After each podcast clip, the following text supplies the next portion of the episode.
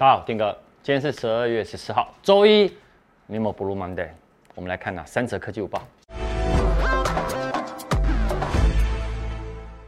第一则呢，我们来看一下，你看年底啊，很多排名哈、最猖狂的盗版软体也有排名，因为很多人呢为了省钱哦，就会下载盗版软体。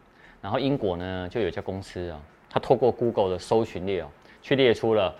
呃，今年呢，二十大的那个下载的盗版软体，结果没想到呢，Adobe 哦，它是最大的受害者。为什么？里面呢，大概占了一半都是他们家的产品，尤其是包含了前三名。那前三名呢，包含了 Photoshop 修图软体，还有什么 Illustrator 哦，也是，这些都是设计会用到的。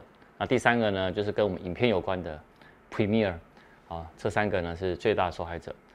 呃，最大受害者呢，除了这个以外，竟然有一个，哦，是我们最常用的压缩工具，叫什么？Win R A I。你知道这个压缩软体啊，它是免费的，但试用期过后啊，其实他们这家公司有表示说，他会要求你付费。只是说，说实话，他说你当把那个要求付费关闭掉，你还是可以正常使用。所以他们有点不晓得为什么你还是要下载盗版的，打一个非常大问号。那微软为什么没有上榜？它有，它只是排到比较后面，包含 MS 的 Office 啊，然后还有 Office 的那个 Microsoft 的三六五，然后另外一个还有 Word，哦，这三个。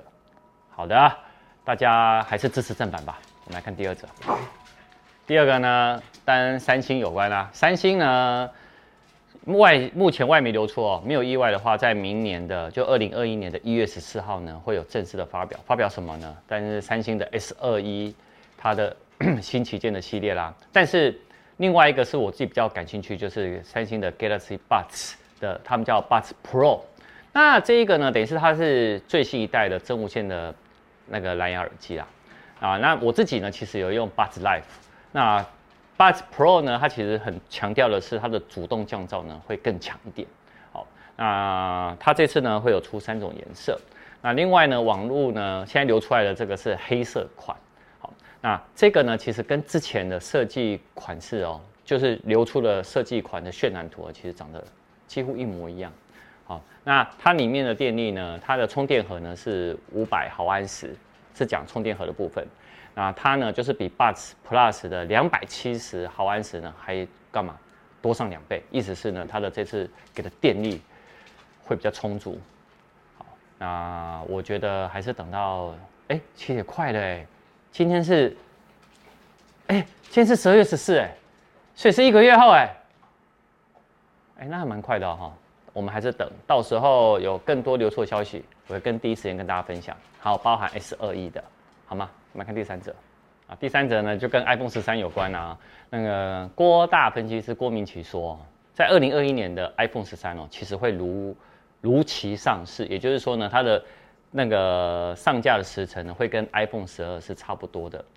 那你也知道，我觉得这个疫情哇，希望疫苗赶快赶快，它已经出现以后呢，可以更稳定，让大家回恢复正常的状态。好，那不过呢，其实你也可以看到这一次的 iPhone 十二，它真的是在开发啊、制造啊，它甚至于发货都得到了很多的挑战。你可以看到，我们 iPhone 十二 Pro 跟十二 Pro Max 到现在还在缺货中。你就知道说这个产能真的不足，我很希望产能呢可以赶紧恢复正常。好，那不过呢，另外他有讲了一件事情，就是跟台积电有关。你也知道 A 十四的处理器是谁做的？是台积电嘛？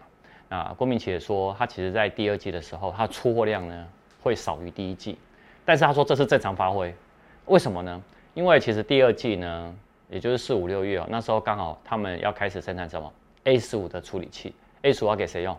给 iPhone 十三用嘛，所以是正常发挥的。